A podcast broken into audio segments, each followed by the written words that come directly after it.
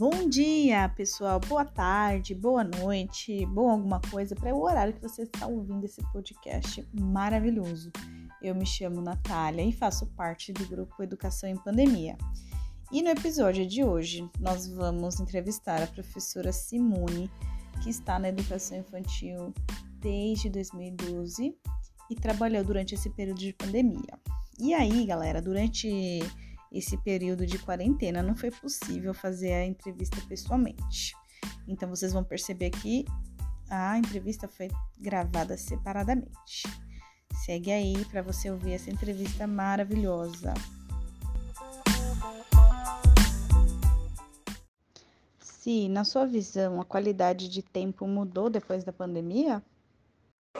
Após a pandemia, a minha qualidade de tempo melhorou bastante, porque nesse tempo eu tive a oportunidade de repensar várias coisas e várias situações, e eu vejo que essa mudança foi bastante positiva.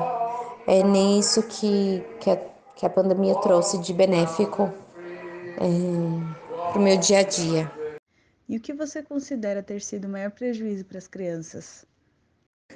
O que eu considero ter sido o maior prejuízo para as crianças foi a relação com o outro, diferente do ambiente em que ela já está acostumada e com os familiares. Então, a relação com um outro ser que não faz parte da sua família foi prejudicada ela não teve acesso a as interações sociais que são fundamentais para para que a criança se desenvolva, que possa aprender.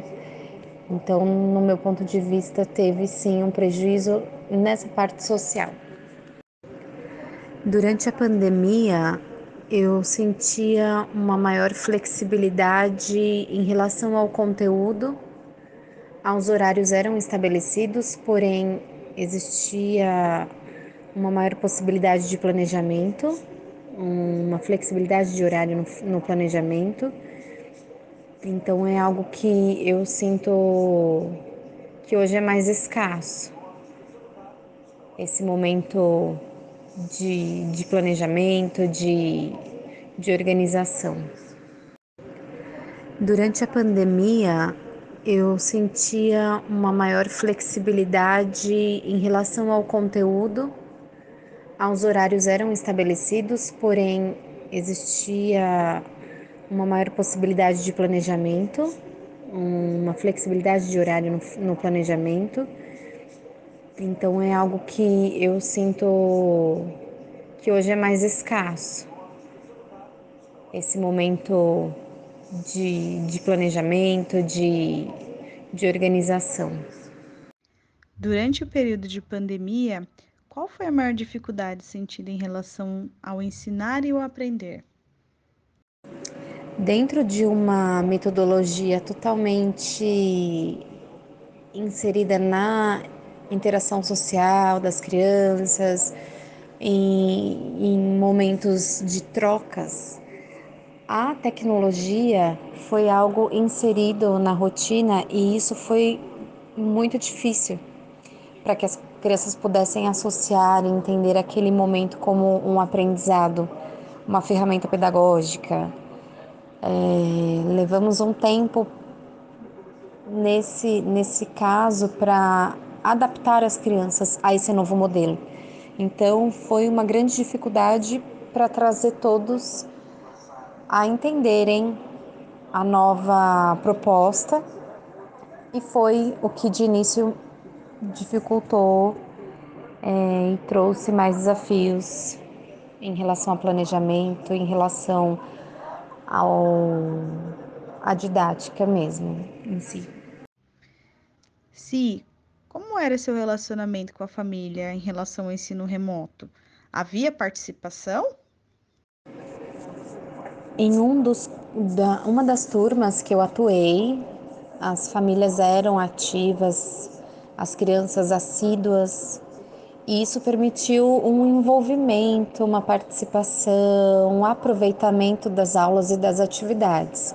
Em contrapartida, no outro grupo, a família não era tão presente, tão participativa, é, não havia uma constância nas aulas, um padrão de horário, era muito flexibilizado por parte da família. Então esse contato dificultou é, dificultou esse acesso às famílias e, e às crianças. Então eu tive as duas realidades, uma delas muito participativa e a outra nem tanto.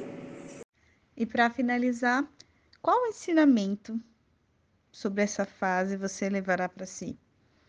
Existe algo de positivo nesse contexto que você queira compartilhar com a gente?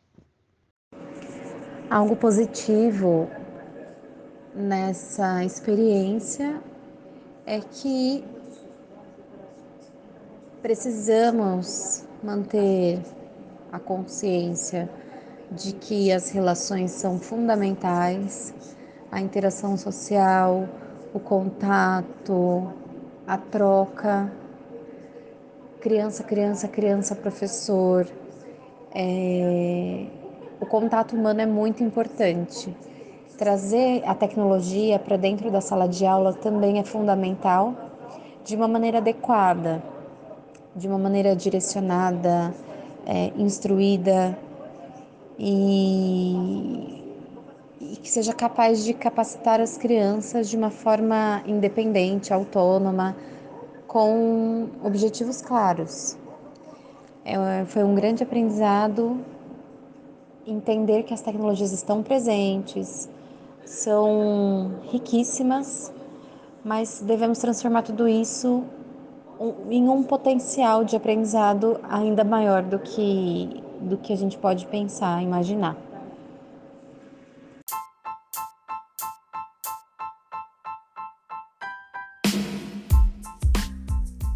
Bom, nós estamos finalizando mais esse episódio. Eu queria agradecer imensamente a participação da professora Simone. Muito obrigada, Si, pela sua colaboração. Nós agradecemos imensamente. E galera, fica aí que já já nós temos outro episódio para vocês. Então fiquem de olho que em breve teremos novidades. Um beijo e até a próxima.